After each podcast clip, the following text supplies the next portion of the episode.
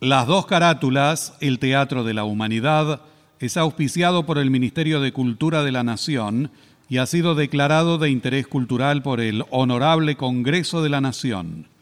El Parlamento Cultural del Mercosur declara de interés cultural de ese organismo internacional el ciclo Las dos carátulas, el Teatro de la Humanidad, por el aporte cultural que brinda permanentemente. Décima Bienal Internacional de Radio México, reconocimiento a la producción radial contemporánea, mención de honor, rubro radiodrama, a las dos carátulas, el Teatro de la Humanidad. Declarado de interés cultural y educativo por la Organización de Estados Iberoamericanos, para la Educación, la Ciencia y la Cultura, sede Mercosur Montevideo, República Oriental del Uruguay.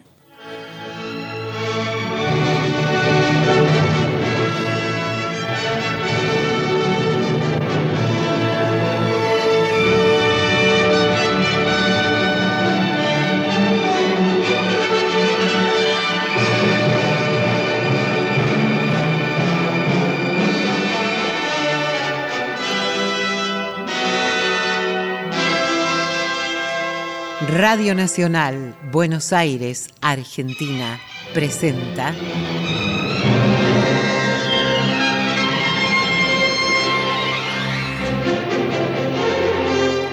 Las dos carátulas, el Teatro de la Humanidad. Ciclo destinado a difundir las obras de la dramaturgia nacional y universal que por sus permanentes valores se constituyen en cabales expresiones del género e imponderables aportes a la cultura. Hoy presentamos...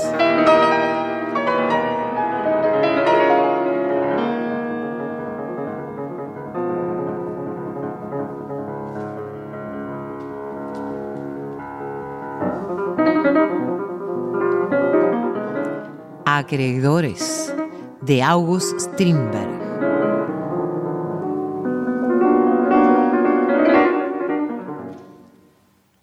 Actor invitado, Pablo Alarcón.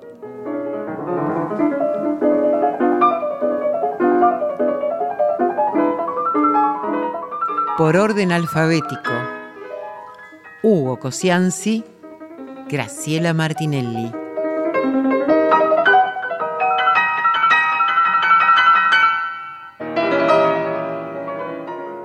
Producción y dirección general, Nora Massi.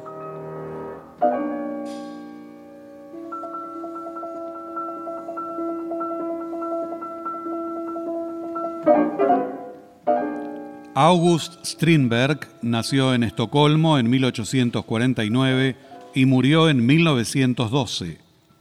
Dramaturgo sueco cuyas obras tuvieron gran influencia en el teatro moderno y forman parte del repertorio universal. Acreedores, obra que en breves instantes emitirá las dos carátulas, es una especie de radiografía de los cerebros de tres personajes que, dejando de lado convencionalismos escénicos, que el autor no hubiera aceptado nunca, denuncian conflictos y contradicciones que bordean y aún transitan lo patológico. En síntesis muy apretada, se ha dicho que en Acreedores, la mujer vence a un hombre y ella a su vez, como no podía ser de otra manera en Strindberg, será derrotada por otro hombre. Tecla es la mujer en cuestión y Adolfo y Gustavo son los hombres de turno. A finales de 1985, Acreedores pudo apreciarse en su idioma original ofrecida en el Teatro Municipal General San Martín de Buenos Aires por el grupo Fria Proatern de Suecia, dirigido por Stefan Böhm, y con Vivi Anderson, actriz de los inicios cinematográficos de Bergman, a cargo de la protagonista. Material bibliográfico Luis Ordaz.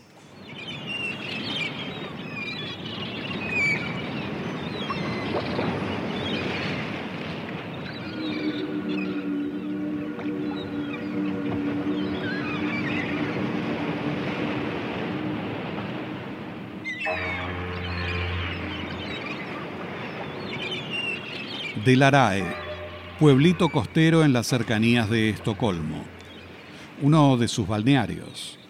Es verano. La acción transcurre en el salón de lectura de uno de sus hoteles. Se vislumbra un corredor donde se encuentran las habitaciones de los huéspedes. Tras un gran ventanal se divisa un paisaje marino. Una mesa llena de revistas y periódicos. Al lado una chaise longue. Adolfo está sentado cerca de la mesa y trabaja sobre un banco de escultor en miniatura en una figura de cera. Sus muletas descansan contra el respaldo de su silla. Gustavo, tendido en la chaise longue, saborea lentamente un cigarro. A usted. A usted se lo debo todo, Gustavo. Vamos, hombre. Adolfo. Sí, sí, sí, a usted. Los primeros días que siguieron a la partida de mi mujer, quedé paralizado sobre mi sofá, abatido. Era como si ella al irse se hubiera llevado mis muletas. Créame, no me podía mover. Entonces apareció usted, Gustavo. Y ahí me sacudí, comencé a reanimarme. Las pesadillas que durante la fiebre asaltaban mi mente se disiparon. Volví a tener aliento y se despertó en mí el placer de crear. Cuando lo encontré apoyado en sus muletas, arrastrándose penosamente, eh, inspiraba usted compasión. Sí, pero falta demostrar que mi presencia sea la causa de su restablecimiento. Lo cierto es que necesitaba usted descanso. Bueno, y, y la compañía de un hombre. No, no, no, lo que acaba de decir es muy justo, como todo lo que dice, por otra parte. En otros tiempos no me faltaban amigos. Después de mi matrimonio no me pareció necesario volverlos a ver. Yo, créame, vivía satisfecho al lado de la compañera que había elegido. Después, con el tiempo, hice nuevos amigos, pero mi mujer, deseosa por conservarme para sí sola, tuvo celos, sí, celos. Me alejó de ellos. Y desde entonces, créame, viví solo, solo y celoso. Entonces me parece que ella es una parte de mi ser, un pedazo de mis entrañas que se lleva mi voluntad con mi alegría de vivir. He depositado en ella el nudo vital del que habla la anatomía. ¿Y por qué no habría de ser así? ¿Es su mujer? Es imposible. Una naturaleza como la suya, con la abundancia de ideas personales. No, no, no. No, después de todo, ¿qué era yo cuando la encontré? Ella no era nada.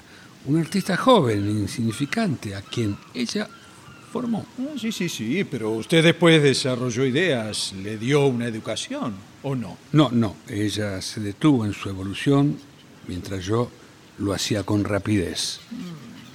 Resulta curioso, ¿no? Que, que el talento superior de esa mujer se debilitara así después de la publicación de su primer novela y no mantuviera el grado de elevación, ¿no? Bueno, hay que convenir que el asunto de aquel libro no le era conveniente, más bien desfavorable, teniendo en cuenta que su primer marido le sirvió de modelo. Eso hay que admitirlo. A, a propósito, ¿Sí? ¿llegó a conocer a ese hombre? Debió ser un gran idiota. La verdad es que no lo vi nunca.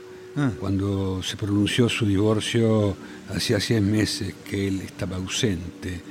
Pero a juzgar por el retrato que mi mujer esposa hace de él, era, sí, un verdadero idiota. No lo dudé. Gustavo, usted es mi amigo. Sí.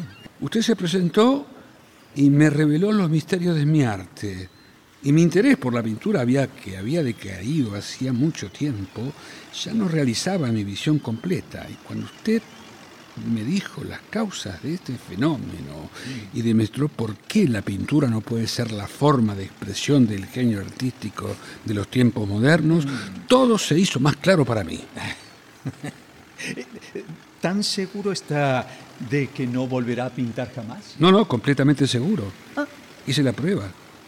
Después de nuestra conversación me fui a acostar y recordé punto por punto el razonamiento y me convencí de su exactitud.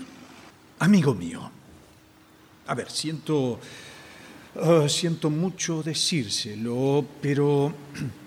Pero creo que presenta los síntomas eh, de... de la epilepsia. ¿Epilepsia? Sí. Yo. yo- ¿Pero qué, qué- qué fundamentos tiene usted? Bueno, observaciones realizadas en uno de mis hermanos jóvenes. Presentaba los mismos síntomas. ¿Y, qué- y cómo se manifestaron en él? Bueno, aquello era realmente atroz. Eh, ve- ve, Y si no se siente bien, no quiero aumentar su tristeza con una descripción detallada del caso. No, no, no, por favor. Sí, eh, le suplico. Siga, siga usted. ¿Sí? Sí, Bueno, conste que usted lo ha querido, ¿eh? por favor. Bien. Mi hermano se había casado con una virtuosa muchacha de largos bucles y ojos de paloma, un rostro y un alma de ángel. Bueno, enseguida mi hermano se arrogó las prerrogativas masculinas. ¿Cómo? ¿Cómo? Sí, claro. La iniciativa. Y con tal éxito, bueno, que el ángel estuvo a punto de llevarse al joven al cielo.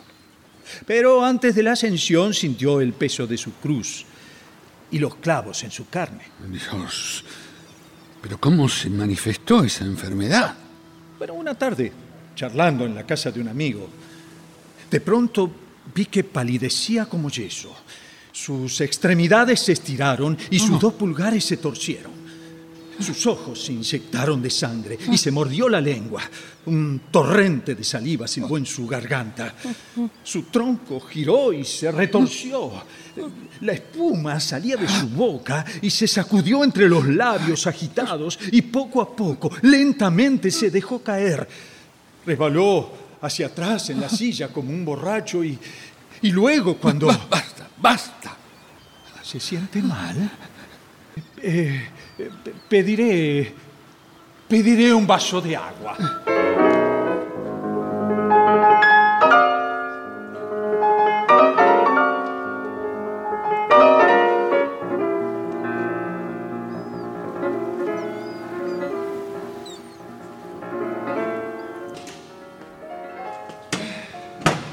Aquí tiene.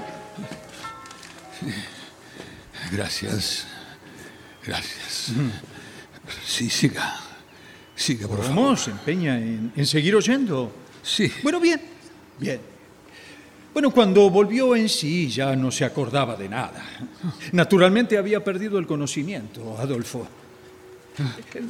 Dígame, ¿usted sintió algo así? Sí, sí. Ah, Muchas veces tuve vértigo, pero mi médico me dijo que era por la anemia. sí, claro, sí. Así empieza.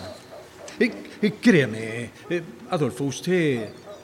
Usted está en peligro. La epilepsia no tardará. Dios, Dios. ¿Y qué, qué debo, qué debo hacer? Bueno, ante todo, observar una abstinencia completa, al menos seis meses. Abstinencia. Sí, No, pero no, no es posible. dígame la verdad. En el fondo de su ser hay una herida que lo tortura, ¿eh? una pena secreta. La vida es tan extraña y las situaciones de desencanto son tan frecuentes. Dígame, no, no hay una razón sola para los desacuerdos íntimos. ¿Hay algo oculto? Eh, vea, usted me habló de un hijo que estaba en un colegio interno. Eh, ¿Por qué no lo dejó a su lado? Porque mi mujer quiso que fuera educado en la escuela, fuera de nuestra casa, que la casa de un artista no se presta para educar a una criatura. Ay, por favor, deme otra razón más convincente. Sea franco, a ver. Es tenaz usted, tenaz como confesor. Usted influyó mucho en que la niña a los tres años eh, también comenzó a parecerse demasiado al primer marido. Eh, A ver, insisto, insisto. Eh, ¿Al marido lo vio en alguna ocasión usted? Nunca, nunca. Ah, Sola vez miré un mal retrato, pero no pude comprobar nada. Bueno, la fotografía siempre tiene una semejanza lejana con el original. ¿Y, y no despertó ese parecido supuesto sospechas en usted? Ninguna. La niña nació un año después de nuestro matrimonio y el marido viajaba cuando yo conocí a Tecla. Ah. Él venía a este mismo balneario, a este hotel. Por eso tomamos la costumbre de veranear aquí. Ahora, e- es raro, ¿no? Que los hijos de una mujer casada en segundas nupcias se parezca al marido difunto. Claro, por eso los indios las enterraban con sus esposos, las quemaban sobre sus tumbas. Ah.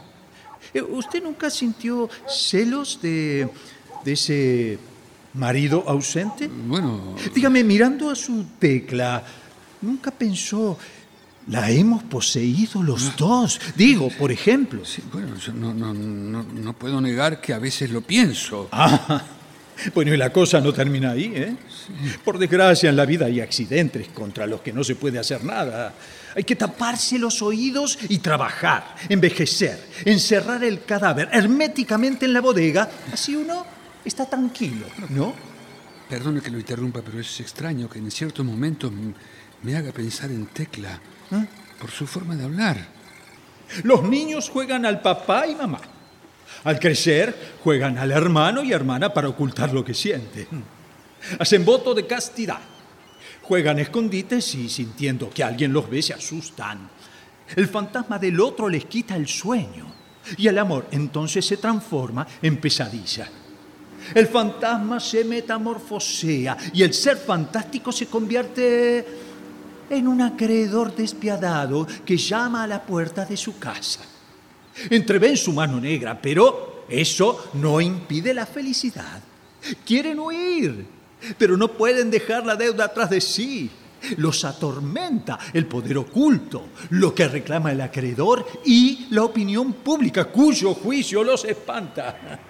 Incapaces de soportar el peso de la deuda contraída, buscan a alguien para culpar su falta. Se creían espíritus libres, exentos del prejuicio del mundo, pero no pudieron declarar sin vacilaciones abiertamente su existencia juntos. No pudieron gritar, nos amamos. Eran viles y había que pensar en asesinar al tirano, ¿no? No, pero usted se olvida que ella ha educado mi alma y que yo he conocido por ella nuevos pensamientos. No, no lo olvido. Ahora, ¿por qué no educó al otro de igual manera y lo hizo libre? ¿eh? Ya, ya le he dicho que su marido era un, un idiota. Ah, sí, sí, sí, sí, sí, es verdad, era un idiota. En una indicación vaga y por el carácter que le da su mujer en la novela, su idiotez se limita a no comprenderla, ¿no? Ahora, ¿es ella un espíritu tan profundo? La verdad, no lo encontré en sus escritos. No, yo tampoco, pero convengo que mi querida Tecla no es de trato fácil. No resulta cómodo comprenderla. El mecanismo de nuestro cerebro se engrana mal muchas veces al tratar de acomodar ambas ideas. Mm, Quizás usted también sea un idiota. Y ahora a mí me trata de idiota. En broma, digo, naturalmente, en broma. Eh, canibalismo puro, ¿no lo ve? Como los salvajes que se comen a sus enemigos para asimilar sus cualidades superiores. Claro, esa mujer asimiló su saber, su valor y toda su alma. Y, y mi fe, no lo olvide, porque fui yo quien la incité a escribir su primer libro. Ah, Sí, sí, la sostuve con mis elogios, cuando su trabajo me parecía imperfecto. Yo la introduje en medios literarios, después de infinitos trabajos, logré que la crítica se ocupara de ella. Yo le comuniqué su ardor y su fuerza hasta que perdí mi energía. Di, di hasta que me quedé sin nada. Y hoy el alma me parece algo maravilloso. Mis frutos artísticos iban a eclipsar su fama. Me empequeñecí, disminuyendo mi arte. Llegué a creer que la pintura no servía con razones tan convincentes. Créame, que me parecía inútil. Usted me conoció, sopló el castillo de naipes y lo derribó. al principio de la conversación dijo que no había tomado nada de usted. No, ahora es distinto. Ya no hay nada en mí que tomar. Claro, la serpiente se hartó. Y hoy devuelve lo que tomó. Tomaba sin cesar. También tomará más de mí de lo que yo pensaba. No hacía nada por mí. Mientras, usted hacía más para educarla a ella. Tenía el arte de convencerlo. Fui yo. O ella, francamente, no podría decirlo. Así se llevó mi fe. Hasta que apareció usted para darme una nueva fe en la escultura. Ah, ¿Y cree en la escultura? Arte abstracto, muerto, vestigio de pueblos. Cree que con la forma pura y las tres dimensiones puede obtener efecto, procurar ilusiones sin colores. ¿Cree en todo eso? No, no, yo no. No, no. No, yo tampoco. entonces, ¿por qué me hizo pensar usted? ¿Y por qué? Porque le tenía lástima. Debo inspirar compasión. No llegaría a pagar la deuda contraída. Ya estoy en las últimas. Y lo peor, que ella, Tecla, ya no es mía. ¿Y qué necesidad tienes de que lo sea? Eh, reemplazaría en mí al Dios de las alturas. Haría por mí lo que Él hizo por mí mientras yo creía en Dios. Constituiría el objeto indispensable para satisfacerlo. Ah, sepulte esa veneración. Que desaparezca aplastada bajo un desprecio salvador. No sea esclavo. No puedo vivir sin respetar. No puedo adorar a una mujer sin respetarla. Pero al diablo con todo eso. Vuelva a enamorarse de su Dios si necesita un ídolo para santiguarse delante de él. Vaya un ateo que guarda en su carne vil la superstición de la mujer. Vaya un espíritu libre. No se atreve a expresarse libremente de las mujeres a causa de la impresión que le producen. ¿Sabe qué hay de misterioso, incomprensible y profundo de su tecla? La estupidez. No puede distinguir ni una sola vez el régimen directo del indirecto. De lo que revela esto es un vicio en su mecanismo mental. Por favor, faldas. Póngale un pantalón, dibuje unos bigotes con carbón y oiga su stock de ideas profundas.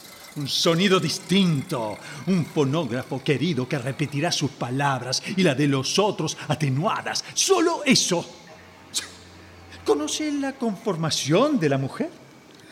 Vea, es un adolescente con un pecho desarrollado, una especie de hombre abortado, un niño afinado y precoz, un crecimiento detenido, un ser clorótico, anémico y crónico, que tiene flujos de sangre 13 veces al año. Pero muy bien, lo admito.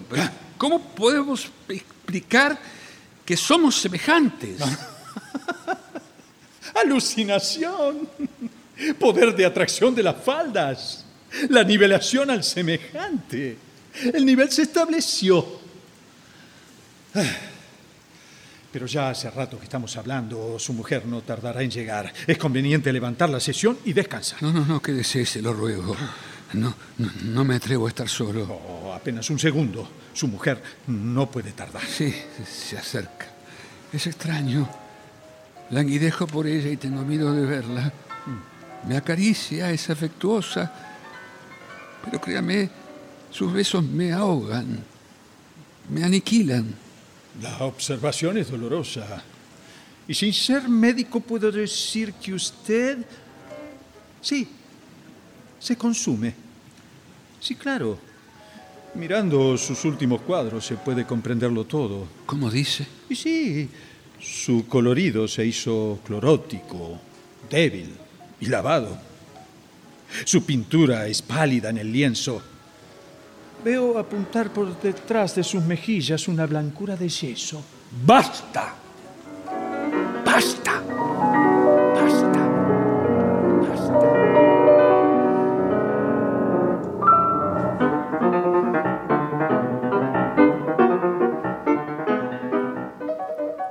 Adolfo trata de recomponerse. Hay un pequeño silencio. Gustavo trata de cambiar de tema. Adolfo, ¿leyó el periódico esta mañana? Está sobre la mesa. No. Mala, malas noticias. ¿Quiere que se lo lea? No, no. Gracias. Si quiere, me puedo retirar. No, no, no, no, por favor. No sé qué me pasa. Siento que comienzo a odiarlo a usted. Y sin embargo no puedo dejarlo ir. Usted me ha ayudado a salir del agujero en el hielo que me sumergía. Y cuando estoy llegando a la orilla, me sumerge de nuevo en el abismo glacial y me asesta un golpe violento en la cabeza. Tenía secretos en mis entrañas, pero ahora estoy vacío. Vacío. Usted arranca lo que sentía palpitar en mí y se marta llevando los repliegues de mi ser. El corazón se lleva mi corazón y me deja un esqueleto vacío. ¡Ay, qué imaginación! Eh, su mujer está por llegar y encontrará el corazón. No, no, ya no. Usted aniquiló todo lo que hablaba en mí. Cenizas, mi arte, mi amor, mis esperanzas. Usted aniquiló mi fe. ¿Todo esto estaba abrazado cuando yo llegué? En parte sí, algo, algo podía salvar. Ahora es tarde. Asesino. No, lo que hablamos a lo sumo es una cosa, un análisis. Incendiario. Lo odio. Lo maldigo. Muy bien, es un buen síntoma. Aún tiene fuerza para eso. Quiere obedecer. Hágalo. Lo escucho. No tengo más remedio que someterme. No tengo más remedio que someterme, sí. Entonces, míreme. Míreme de frente y escuche.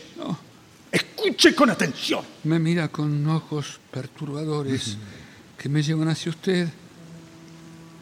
Hable, hable solo de usted. Se lo suplico. No de mí. No soy más que una llaga.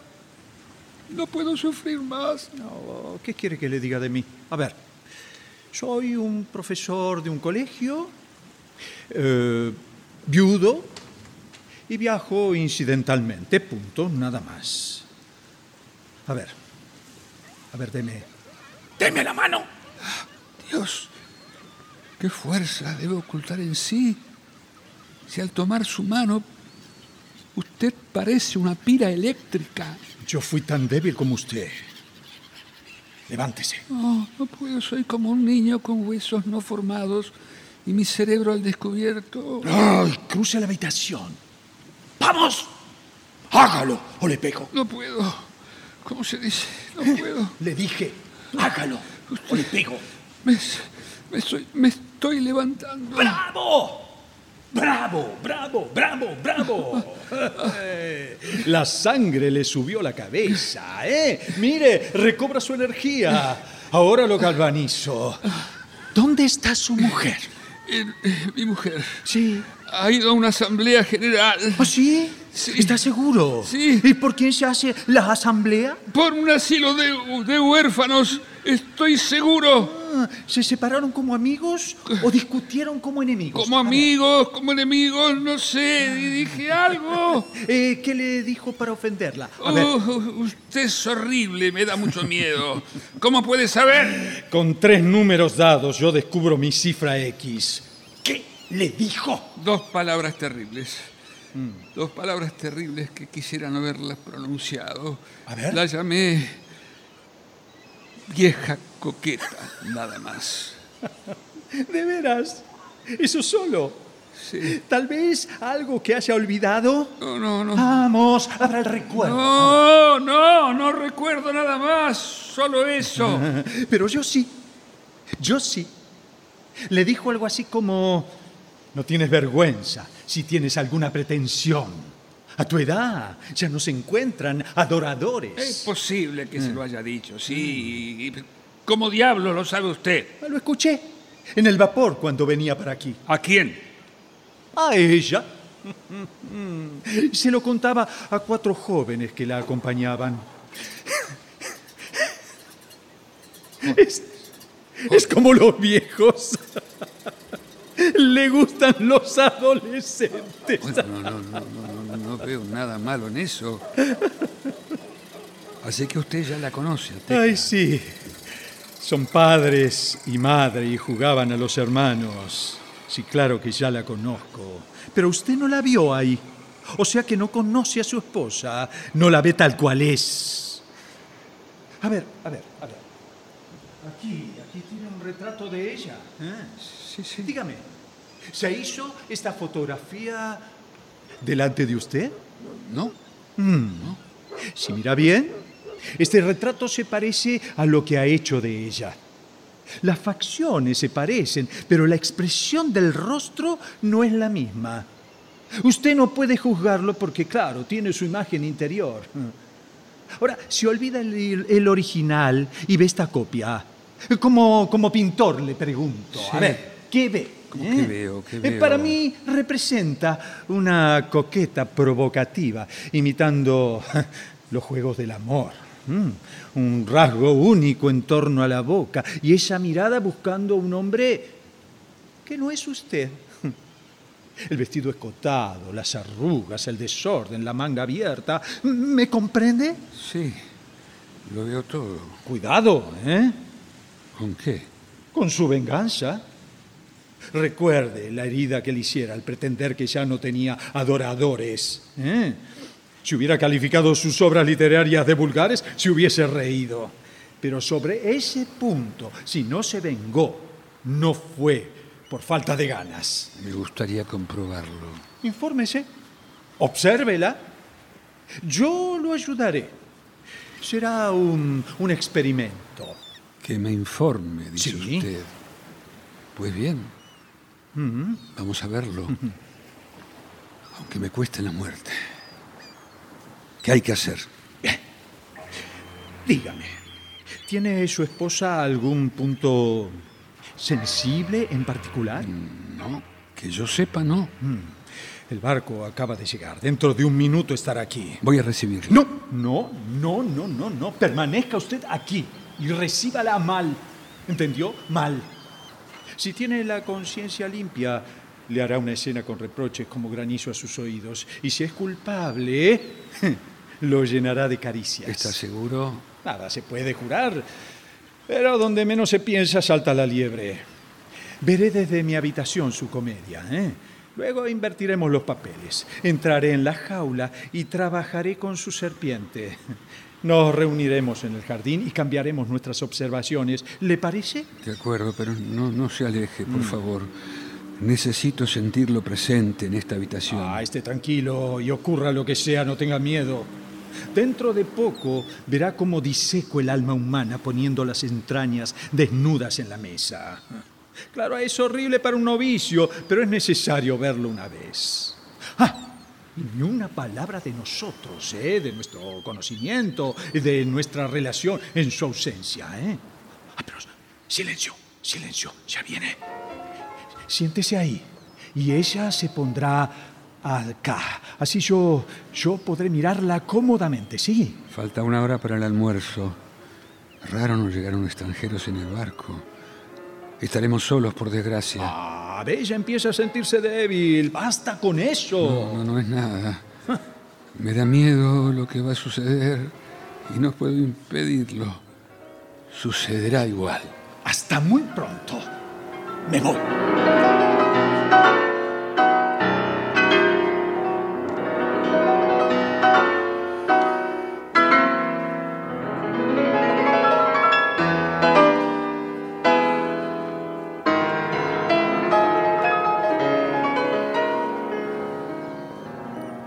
Adolfo queda solo en la sala de pie por un momento.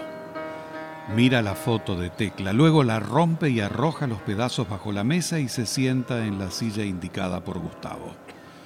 Se arregla la corbata y se arregla el pelo. Entra Tecla, su mujer. Es bella con aire gracioso y jovial. Se dirige hacia Adolfo y lo abraza francamente. Hermanito. ¿Cómo estás, querido Adolfo? ¿Qué pasa, Tecla? ¿Has hecho algo malo que vienes a abrazarme? y sí, algo horrible que te quiero decir. He gastado todo mi dinero. ¿Y qué importa si te has divertido? Sí, mucho. Pero no en la reunión filantrópica, con seguridad. Ha sido aplastante. ¿Y mi gentil hermano? ¿Cómo lo pasaste mientras su adorada paloma volaba lejos del hogar? Mm, huelo algo. Es raro, como conocido. Encontré el tiempo larguísimo. No, no, no sé de qué hablas, Tecla. ¿Nadie te hizo compañía? Ni un alma. ¿Y quién se sentó aquí en el sillón? La cheslón está caliente y hay un hueco en el brazo. Un codo de mujer, ¿verdad? Ah, nadie, nadie. Hablamos en serio. ¡Ay, se ruborizó! Tal vez mi hermanito quiera hacerme rabiar un poco. ¡Qué malo! Venga ahora y confiese a su mujercita. Deje ver su pensamiento. ¿Sabes que eres diabólica? No, no lo sé. No sé nada o poco de mí misma. ¿Nunca piensas sobre ti misma? ¿Yo? No pienso más que en mí. Soy una egoísta consumada. Pero qué filósofo y grave te has vuelto. Ven, ven, pon, pon tu mano sobre mi frente. Mm, creo que aquí dentro hay mariposas negras. Hay que ahuyentarlas, ¿verdad? A ver. Estoy segura de que ya te sientes mejor. Sí, estoy mejor. Ahora mi hermanito me dirá en qué se ocupó estos días. ¿Pintaste algo? No, renuncié a la pintura. ¿Cómo? ¿Por qué renuncias a ¿Vas la ¿Vas a pintura? reñirme? ¿Qué quieres? ¿No podía pintar? ¿Y qué harás? Me dedicaré a la escultura. ¿Estarás cambiando de ideas constantemente? Puede ser, pero no seas mala. Y mira, ven, mira. Mira un poco esa figura. ¿No? Ah, Una figura de cera. ¿Sí? ¿Y quién es Adivínalo. ella? Podría ser una mujercita. ¿No te da vergüenza? ¿Algún parecido lo encuentras? Mm, ¿Cómo quieres que lo sepa? La cara no está hecha. Ah, Cuando hay tantas cosas indicadas, tanta belleza. ¿Quieres cerrar esa boca enseguida? Si no, le daré un beso en ella, ¿eh? No, no, eso no. Si entrase alguien. ¡Ay, vaya ocurrencia! ¿Acaso ya no hay derecho de abrazar al marido? ¿Acaso no es ese mi simple derecho, mi derecho legal? Bueno, sí está bien, de acuerdo, pero no es que la gente de la fonda no nos creen casados, porque nos abrazamos con demasiada frecuencia en público y reñimos en nuestro cuarto. Eso le confirma su creencia. Todos los amantes obran de la misma manera. ¿Y para qué tenemos que seguir riñendo? Mi hermanito no puede ser amable como ahora. Di, ¿no quieres ser bueno? ¿No quieres que seamos felices? Sí, sí, lo quiero, pero, pero ¿Qué? ¿Qué hay? ¿Quién te metió en la cabeza que ya no podías pintar? ¿Pero quién? ¿Quién? Siempre buscarás otras personas detrás de mi personalidad o de, de mis ideas. ¿Por qué, Tecla? ¿Por qué tienes celos? Sí, sí, tengo celos. Tiemblo porque alguien llegue un día y te me arrebate. Tiemblas. ¿Por qué tiemblas? Dímelo. ¿Mm? Dímelo. Eh, No es una mujer quien me da miedo, sino tus amigos que deforman tus ideas. sí, no. ¿Quién es? ¿Quién? Alguien estuvo aquí. No, nadie. ¿Quién? Nadie, nadie, nadie, nadie, nadie. ¿Quién va a estar aquí? Yo, ¿Ya no quieres que te mire? No, así no. No es así como acostumbras mirarme. ¿Y cómo te miro? Procuras ver dentro de mí. En ti sí, en tu alma. Yo quiero saber qué hay dentro de tu alma. Bueno, pues mira como quieras, cuando quieras. No tengo nada que ocultar. Pero aquí hay algo, ¿eh? Has cambiado tu modo de hablar, tus expresiones. No son como antes. Ahora hace filosofía. Dime, ¿quién estuvo aquí? Mi médico Tu médico. ¿Y quién es? ¿Cómo se llama? es el médico de Stombrat. Se llama Schobeck. ¿Y qué te dijo? Muchas cosas me dijo, entre otras cosas que estaba a punto de sufrir una crisis de epilepsia. Entre otras cosas. ¿Y qué más te dijo? Algo muy enojoso. Nos prohíbe a esta nueva orden toda relación conyugal. ¿Qué? Ay, lo que yo temía. Trabajan todo lo posible por separarnos. Lo observo. No, no, miente, miente. No puedes observar nada lo que no existió nunca. ¿Estás seguro? No es la primera vez. No, no, no, no. El miedo turba tu imaginación y tu vista. Tu temor a que yo te vea, sirviéndome de los ojos de otro, tal como eres, Tal cual, Tecla. Dale gusto a tu fantasía, querido Adolfo. La bestia horrible oculta en el alma humana te impulsa a desvariar. Divinamente, dime, ¿dónde nace tu pensamiento? Te lo suplico, te lo suplico. ¿Lo transmitieron los jóvenes que te rodeaban en el vapor? ¿Mm? ¿No es verdad? Justamente lo que prueba que aún de la juventud se puede aprender algo. Parece que te dispusieras a amar a la juventud. Que me dispongo a amar. La he amado siempre, puesto que te he amado a ti. ¿Acaso te parece un crimen? No, mientras yo sea el más querido, el más amado, el único amado. Ay, pero eso es imposible, hermanito. Mi corazón es muy grande para uno solo. Tú sabes muy bien que está hecho para muchos. Peor para él. De hoy en adelante, el hermanito no quiere tener hermanos. Pero quiere venir aquí para que su mujercita le tire de las orejas porque está celoso y eso merece un castigo. No, basta, basta, Abrázame, abrázame. No, no, basta de juego, basta. No, no, tengo que hablarte con seriedad. Por favor, ¿quieres? Dios santo. Ahora quieres hablar en serio. Lo cierto es que te volviste todo un hombre. A ver, una risita. Ay, ríe, animalucho, ríe. Eres, eres verdaderamente una hechicera. Creo que dispones de un poder mágico. ¿Por qué te rebelas entonces contra quien sabe castigar tan bien? Tecla, Tecla, ponte de perfil un momento, te lo suplico. Voy a dar tu rostro a esta figura. Con mucho gusto. Pero no pienses en mí. Piensa en otro. ¿En mi última conquista? Sí. Ese joven casto. Ah, en él. Muy bien.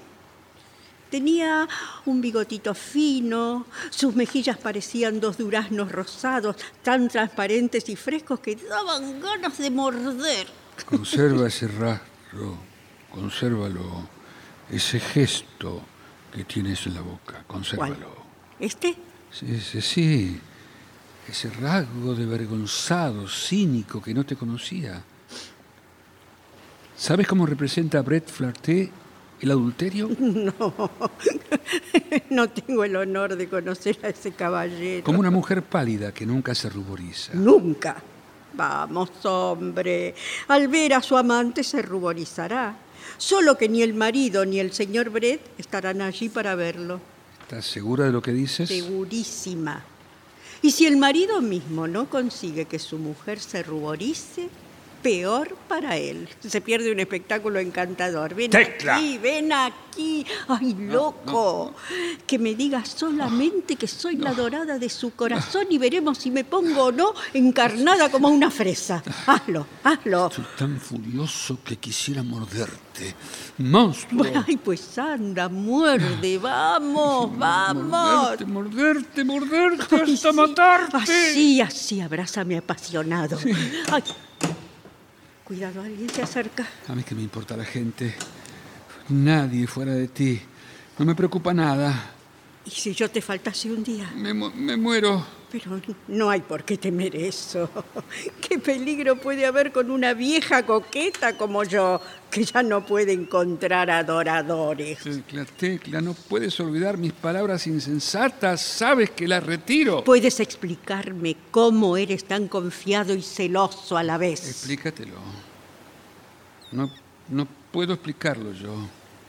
Quizás sea que me asaltan los fantasmas de la pasión que sentías por tu primer marido.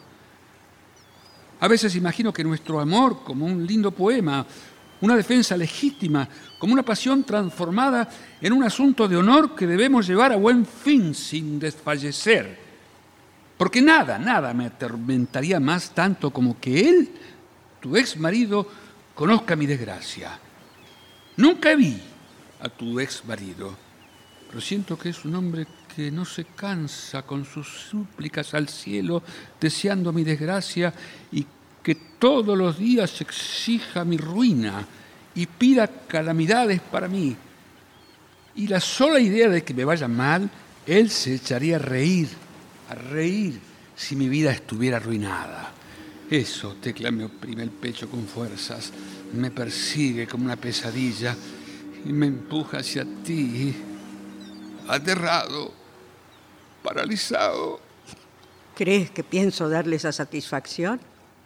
¿Realizar su profecía? No quiero pensarlo. En ese caso, ¿por qué no estás tranquilo? Es posible con tu coquetería que me turba sin cesar. Siempre necesitas jugar de esa manera. No es un juego. Tengo la debilidad de querer agradar a todo el mundo. No, a todos los hombres. Naturalmente. No sé de ninguna mujer que haya encontrado el medio de agradar a otras mujeres. ¿Hace cuánto que no tienes noticias de tu ex marido? Seis meses. ¿Y nunca piensas en él? Nunca. Por lo demás, nuestras relaciones quedaron rotas al morir nuestro hijo. ¿Y nunca lo encontraste por esos mundos? No, no. Aunque debe estar instalado en algún punto de la costa. ¿Por qué? ¿Preocupado por eso? No sé. Estuve solo estos días. No pude dejar de pensar en su sufrimiento cuando lo abandonaste. ¿Tienes remordimientos? Sí, ¿Te crees ladrón? casi, casi. Qué gracia me causa.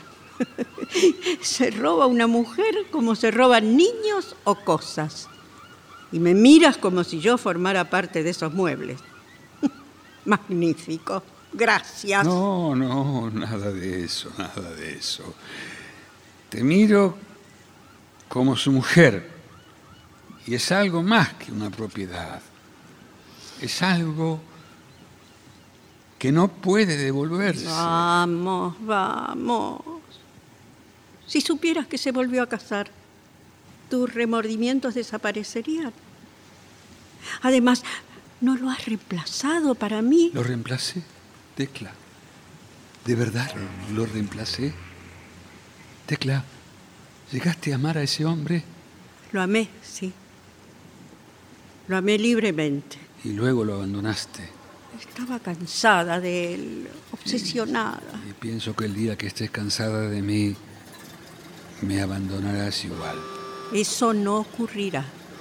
No. Sí, si aparece otro hombre provisto de las cualidades que quieres encontrar en un hombre, que te seduce hasta tal punto que no puedes sustraerte a él, lo sé, renunciarás a mí. No. No lo haría. Pero no podrías amar a dos hombres a la vez. ¿Por qué? ¿Por qué no? Porque no, no, no, no lo entiendo. Una cosa no es imposible porque no la entiendas. Todos los hombres no están hechos del mismo modo. Comienzo a entender. ¿Sí? Tu franqueza comienza. comienza a inquietarme, Tecla. En otro tiempo era la virtud suprema que tú ensalzabas tanto y me enseñaste a practicar. Mi franqueza. Sí, Así era. así era.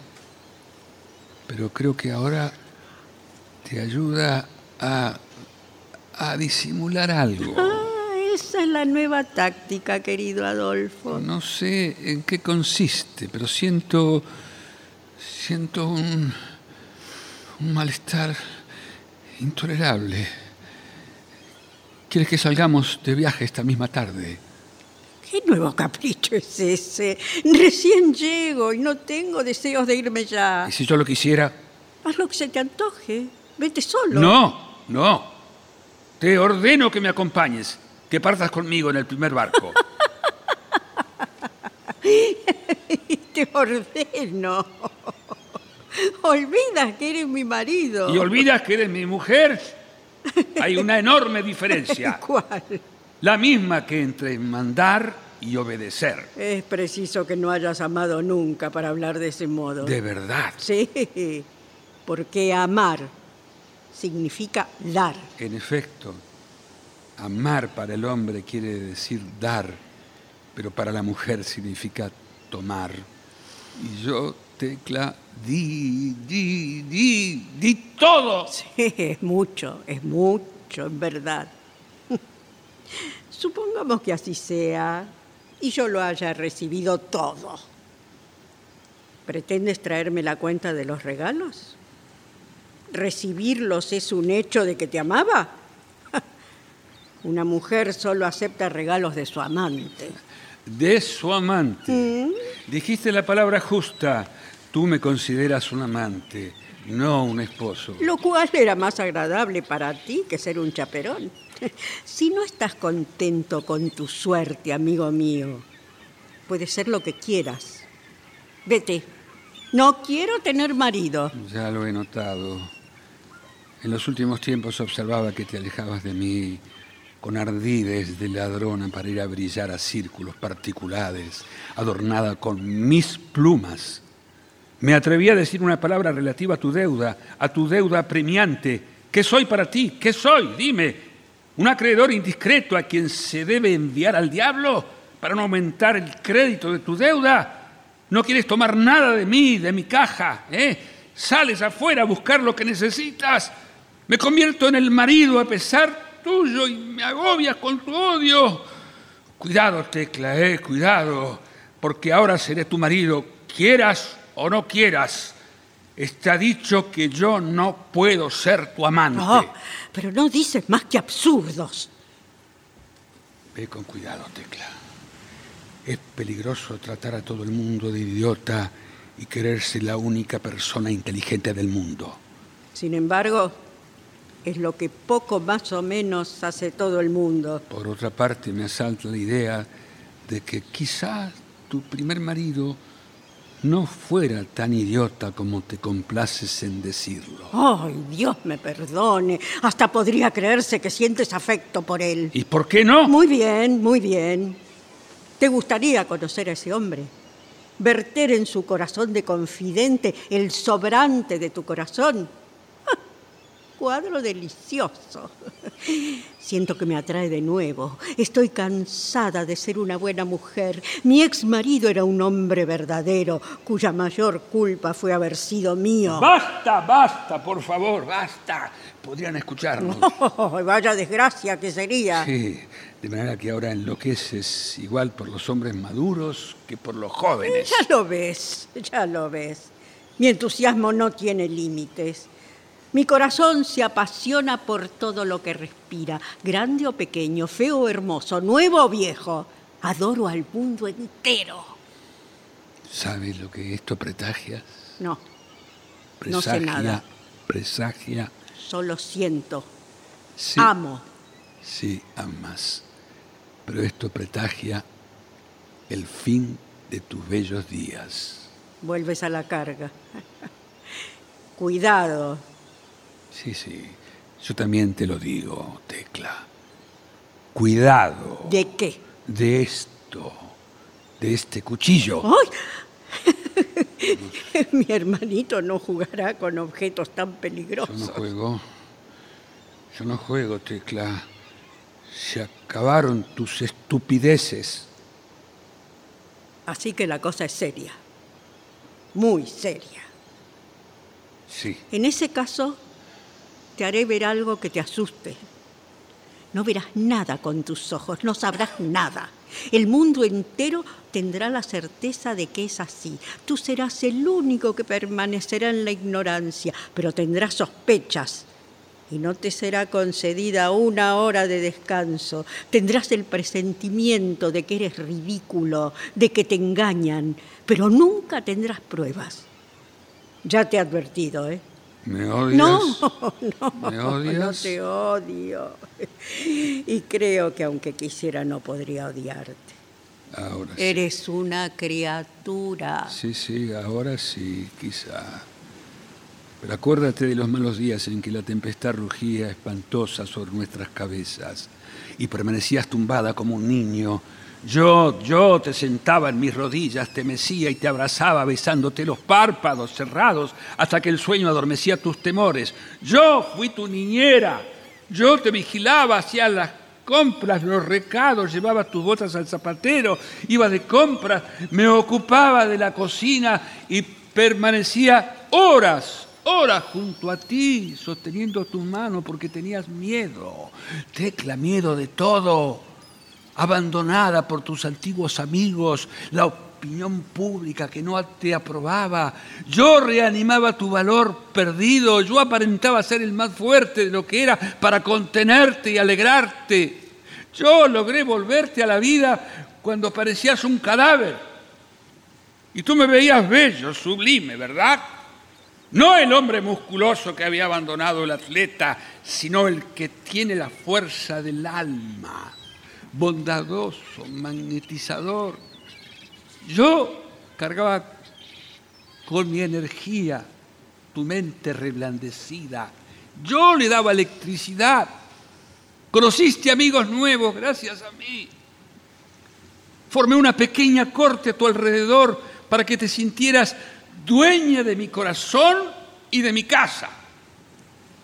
Apareciste en mis pinturas, embellecida. Te admiré, Tecla, te admiré. Logré que la gente volviera a verte y las simpatías perdidas regresaran. Ahí recién pudiste sola reanudar tu marcha. Pero mientras tanto yo me agoté, perdí mi energía. Yo te levanté, pero caí, caí, contraje una enfermedad que me aniquiló. Y cuando pensé que la vida volvía a sonreírnos, te alejaste de mí, Tecla. Alejaste al acreedor, al testigo. ¿Y ahora qué? Ahora tienes piedad, algo de ternura. ¿Qué necesitas, Tecla? ¿Un macho cabrío? No puedes acusarte a ti misma de tu ruina. Tu conciencia no tiene esa fuerza. Ambos estamos perdidos, como los gajos cortados antes de tiempo violentamente y precipitados a morir como su madre. Así que pretendes haber sido tú quien ha escrito mis libros. Esa es la conclusión. Esa es la conclusión, Tecla, sí. Tienes un solo tono. Aquí no hay conclusión. Además, no dije nada grosero y no dije que escribí tus libros. No lo dije. Ni siquiera lo pensaste. No lo he pensado, no lo he pensado nunca. No hemos sumado nada. Cuando se dividen números que no son pares resulta un cociente, fracción.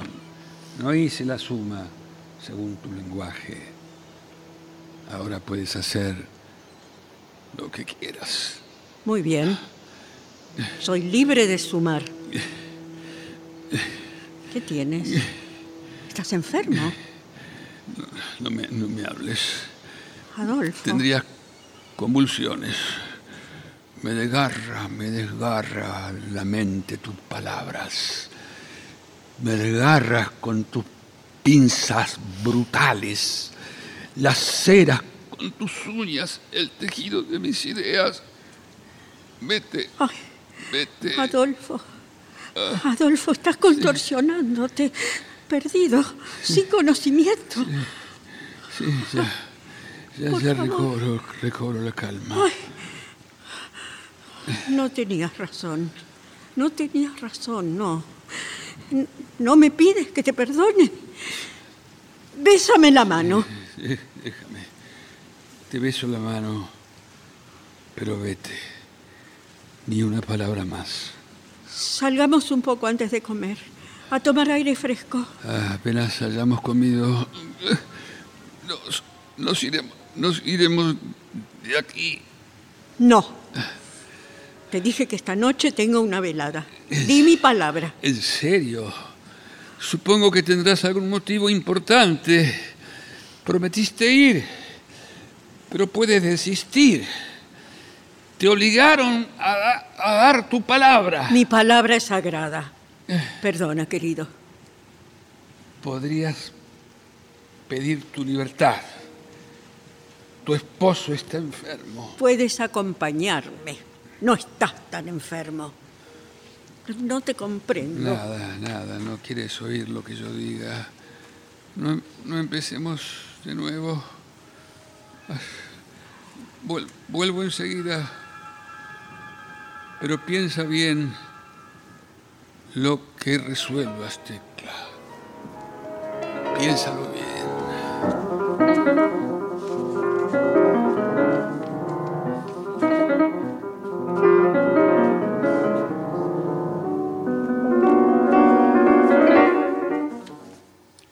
Adolfo se retira con dificultad, como enfermo. Tecla queda sola un instante. Entra Gustavo y se dirige a la mesa a tomar un periódico. No la mira a Tecla. Ella lo reconoce y gira para llamar su atención. Atardece y el aire fresco marino se huele en la sala. ¿Eres tú? ¿Gustavo? Así es. Yo mismo. Perdón, Tecla. ¿Por dónde has venido? Por tierra. Pero me voy ya, que mi presencia... No, quédate, quédate, te lo ruego. ¿Cuánto tiempo sin verte? ¿Cómo has cambiado? ¿Cuánto tiempo sí? Tú siempre encantadora. Oh. Más bella y más joven. Pero no, no, no quiero ensombrecer tu dicha. Eh, aquí estoy de más. Eh, En realidad no... No sabía que estabas. No, no, quédate, te lo ruego. Si no te cuesta mucho, un momento. ¿Quieres? Bueno, por mi parte no hay inconveniente. Pero pienso si permaneciendo aquí podría herir tus No, sentimientos. tú no puedes herirme. Ah. Siempre te consideré delicado y fino. Oh, eres muy amable. Quién sabe si tu marido tendría esa indulgencia. Él acaba de dar pruebas de una gran simpatía hacia ti. ¿Ah, sí? Bueno, es verdad que todo se borra como los nombres en las cortellas de los árboles. El odio mismo carece de fuerza para arraigar nuestros corazones. Nunca sintió odio por ti. Ni siquiera te conoce. En un sueño los vi juntos, dándose las manos como amigos en mi presencia, sin recordar nada. Mm, ¿Sí?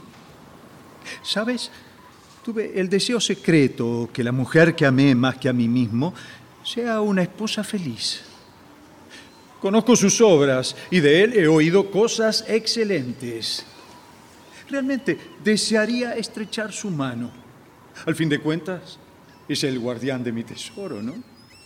Quiero tener calma para acabar el resto triste de mis días. Esas palabras me han llegado al alma. Me comprendiste. Gracias. Infeliz de mí. A ver, ¿quién soy yo? Un hombre ordinario, demasiado insignificante para pretender que vivas a mi sombra. Mi vida monótona, el trabajo, el círculo donde me muevo no estaban hechos para un alma superior como la tuya. Eso lo sé. Me cuesta confesar esas cosas. Sabes penetrar en los misterios de la naturaleza humana. Qué victoria adorada. Es noble y grande reconocer sus debilidades. No puede hacerlo todo el mundo. Siempre fuiste una naturaleza fiel, honrada, desinteresada. No era así en otros tiempos mi naturaleza, pero los dolores y penas nos purifican. El sufrimiento, pero nos ennoblece.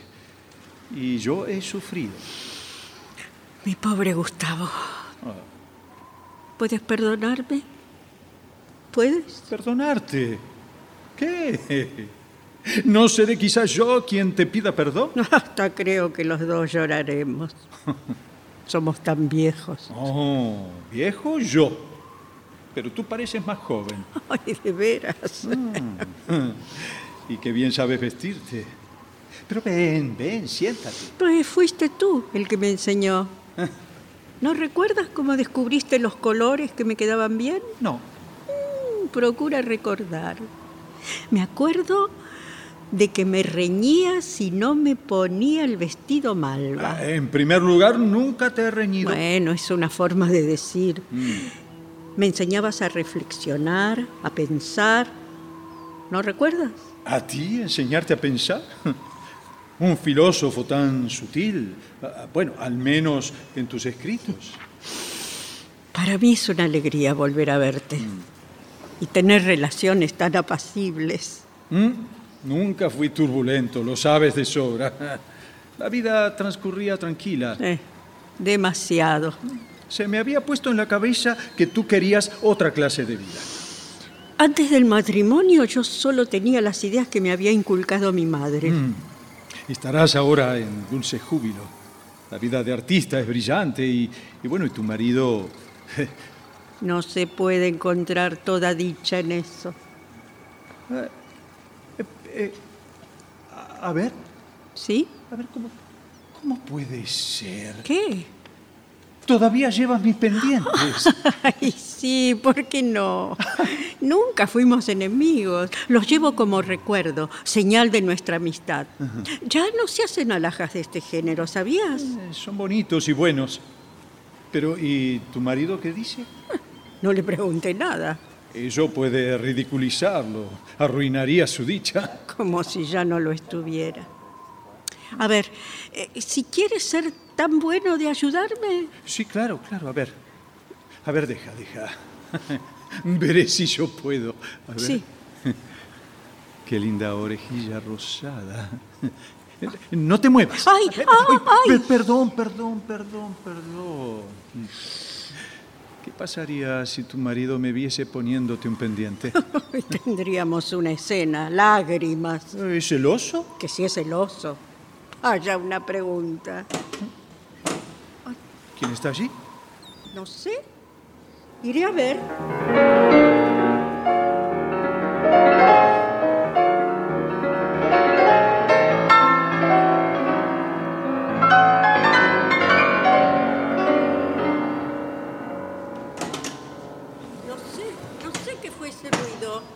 Bueno.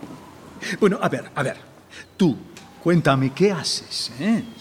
Oh, oh, pero, eh, eh, esa figura de cera, ¿qué es?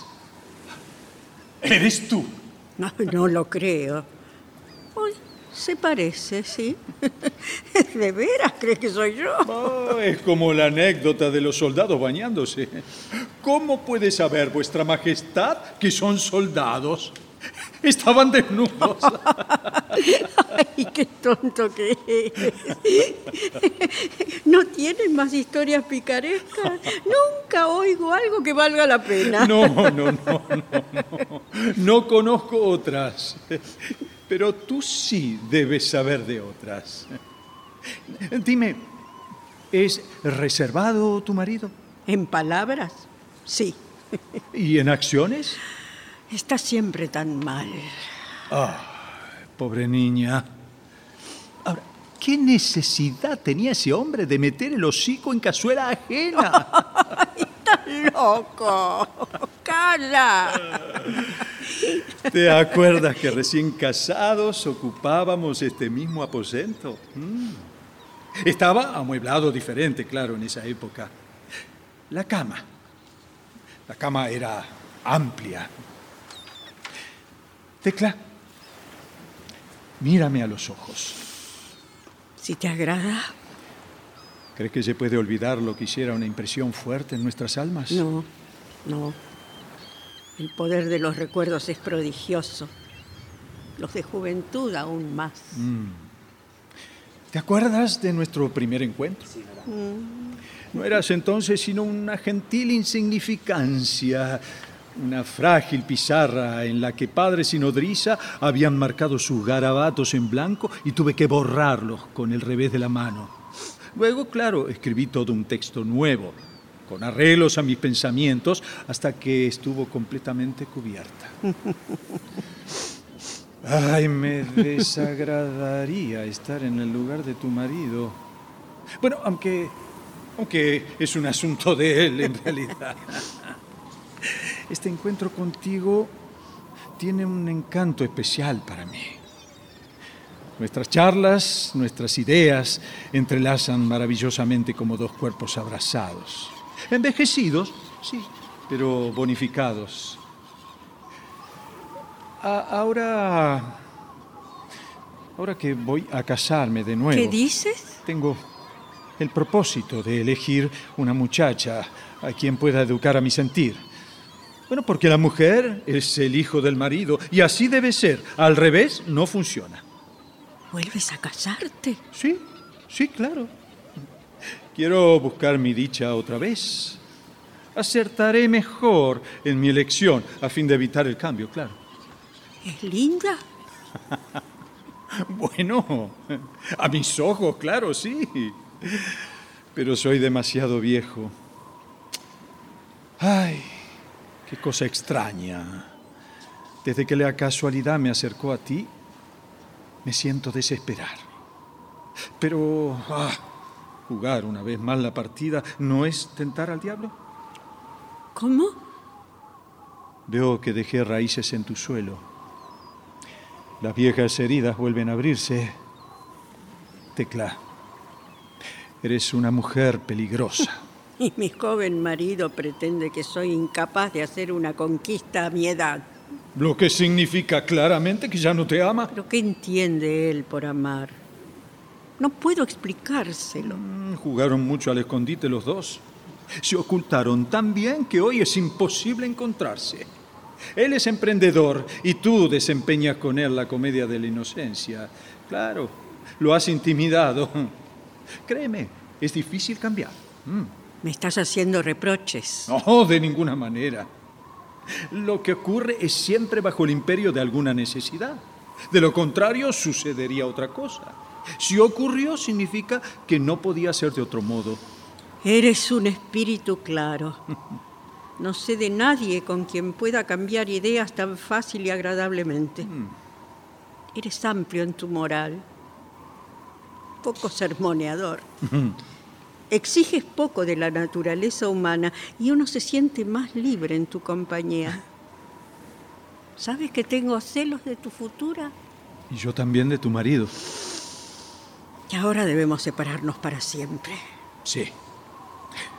Sí, separarnos, claro. Pero no sin despedirnos por última vez. ¿No es verdad, Tecla? Sí, Nos diremos adiós, Tecla. Sí, claro, es necesario ahogar nuestros recuerdos. Olvidar la embriaguez exquisita y profunda y no recordar nada al despertar.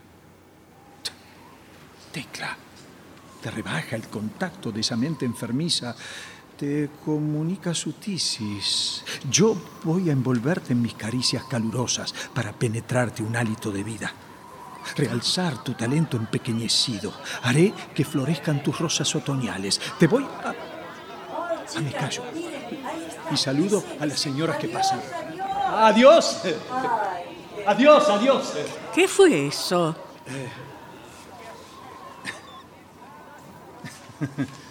Dos extranjeras. Nos miraron y las saludé. Es de buena educación, ¿no?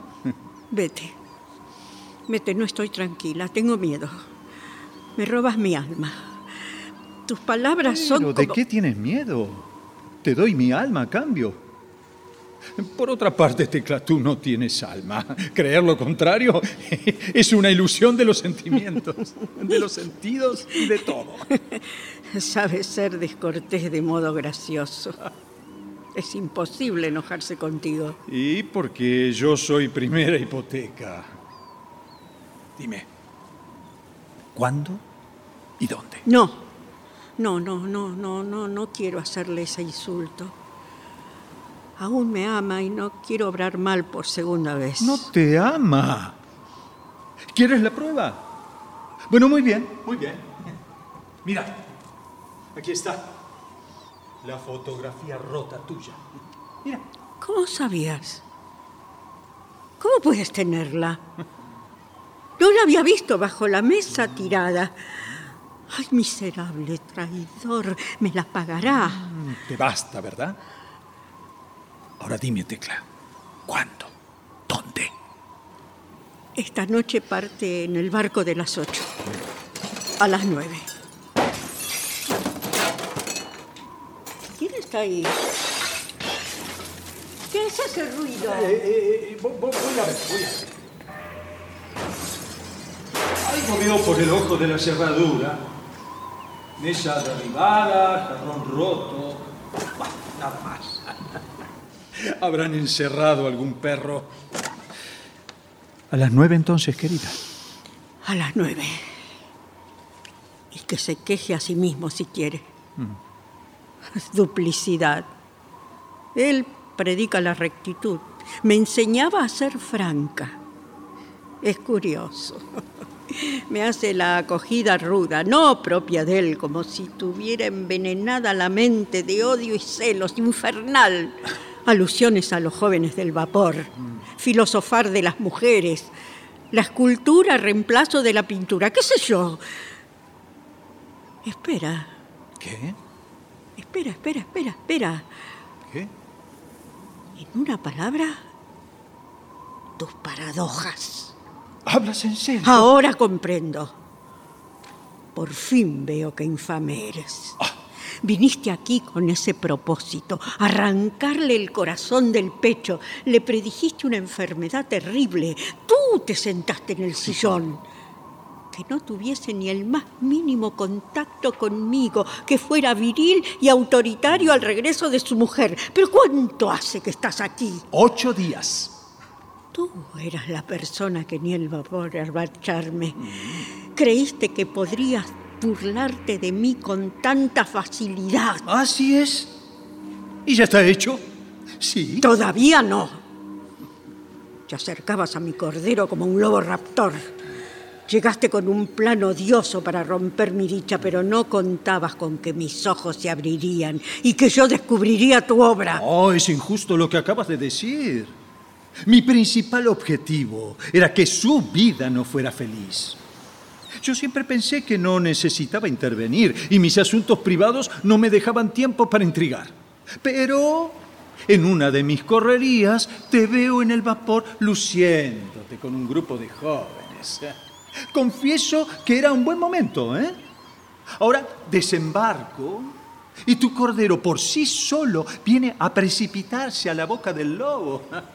Despierto la simpatía de ese hombre epiléptico y nos hacemos amigos. Un efecto reflector largo de entender. Tiene la desgracia de rozar mi vieja herida, la que tú escribiste en la novela, la del marido imbécil. Y me dieron ganas de desmontar a tu buen nombre como un juguete. Mm, diseminar los pedazos para no poder reconstituirlo. Y la verdad, la verdad, no fue nada difícil, claro, gracias a tus trabajos preparatorios, por lo que te felicito. ¿eh? En él se veía a ti. Tú eras el resorte de su mecanismo. Solo tuve que esperar, esperar para ver desunirse los pedazos, nada más.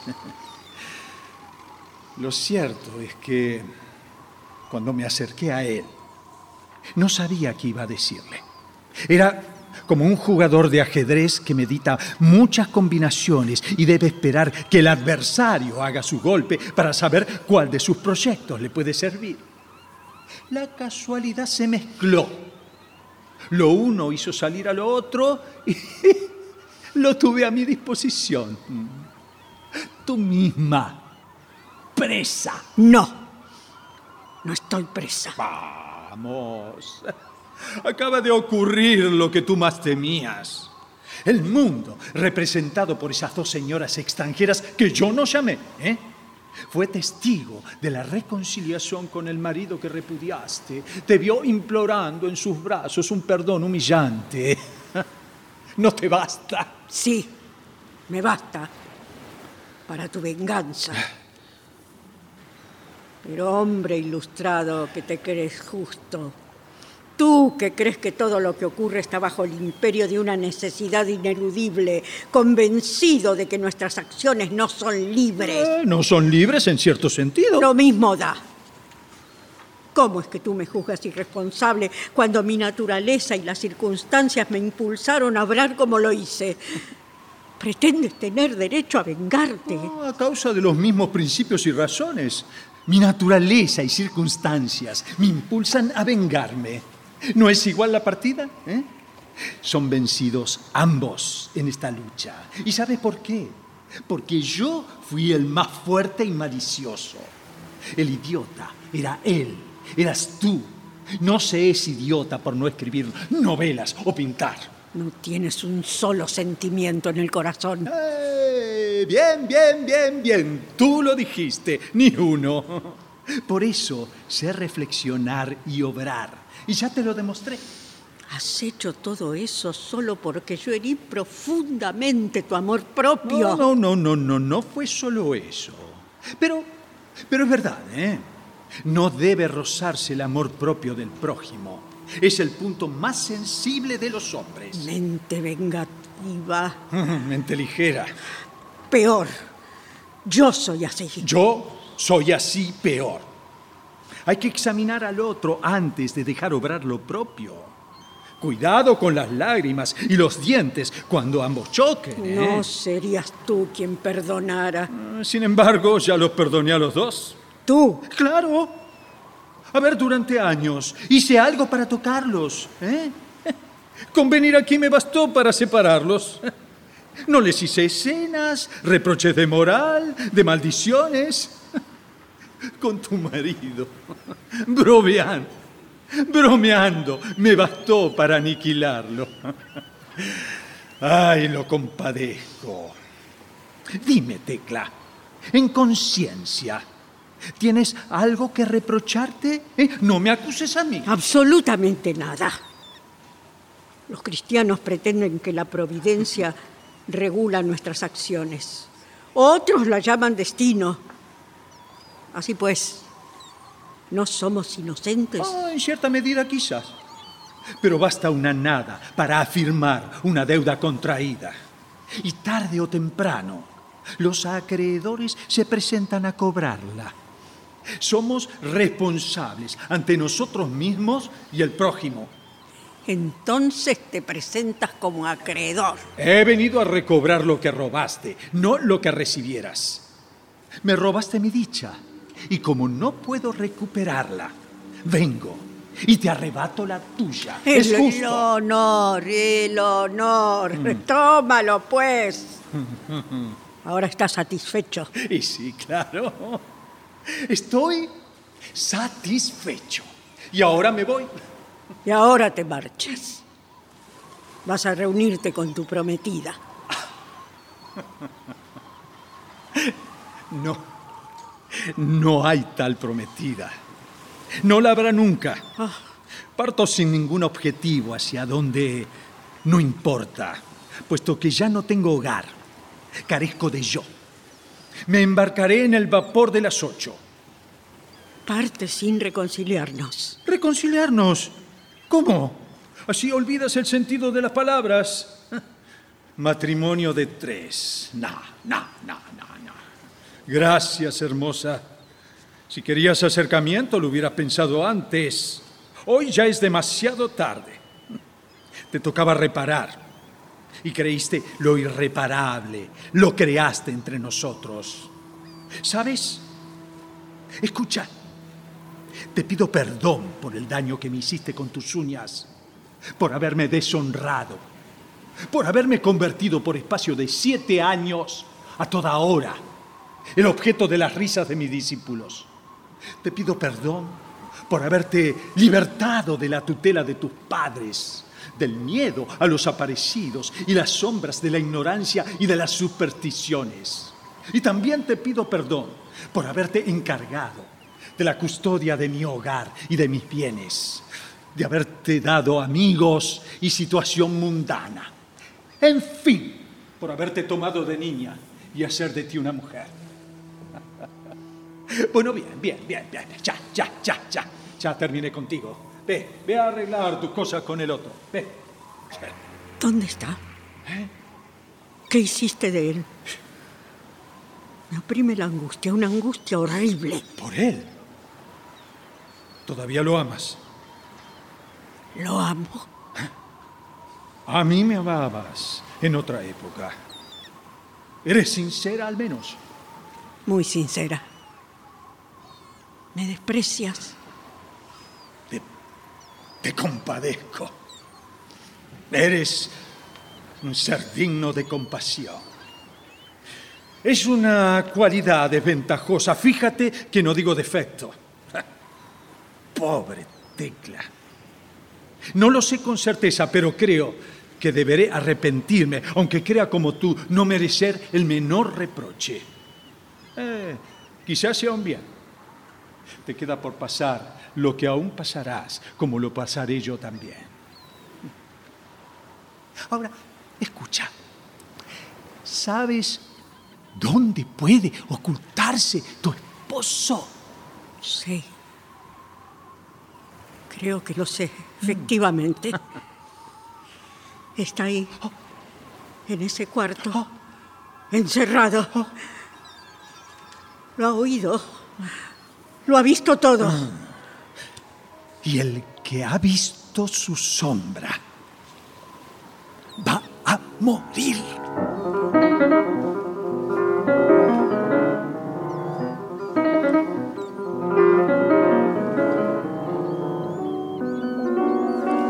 Adolfo entra a la sala por la puerta de la habitación, pálido como un muerto con una mancha de sangre en la mejilla izquierda. La mirada fija, sin expresión, y una espuma blanca en torno de la boca. Adolfo, querido esposo mío, no caigas, háblame, di algo. Ay, perdona, estimada Tecla. Perdóname, hermanito, ¿me oyes? Contesta, contesta.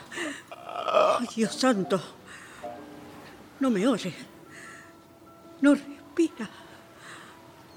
Está muerto. Está muerto. Dios de la misericordia, piedad para nosotros. Piedad. Piedad. Piedad. Piedad.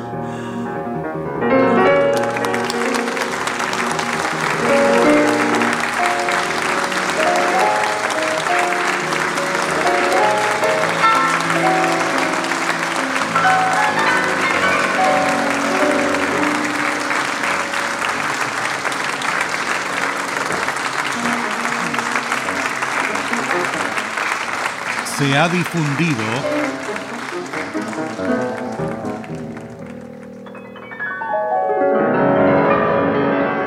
Acreedores de August Strindberg.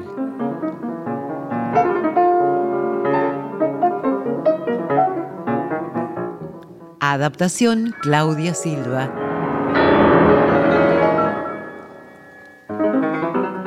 Personajes e intérpretes por orden de aparición. Adolfo, Pablo Alarcón, Gustavo, Hugo Cosianzi, Tecla, Graciela Martinelli.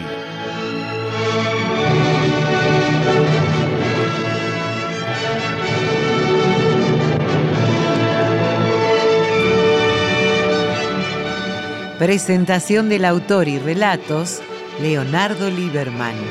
Locución, Alicia Cuniverti. Coordinación técnica en estudio, Claudio Canullán. Diseño de ambientes sonoros, efectos especiales y musicalización, Nora Massi. Realización técnica y editor de arte, Javier Chiavone. Coordinación de auditorio, Patricia Brañeiro, Victoria de la Rúa. Diseño de efectos en estudio y asistente de producción, Patricio Schulze. Producción y dirección general, Nora Massi.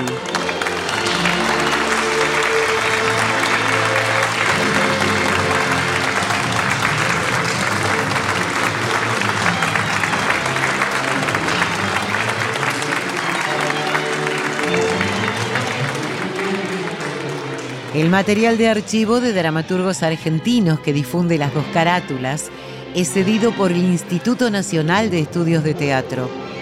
Nuestro sitio en internet es www.radionacional.com.ar. Nuestro Facebook, Las Dos Carátulas, Me Gusta.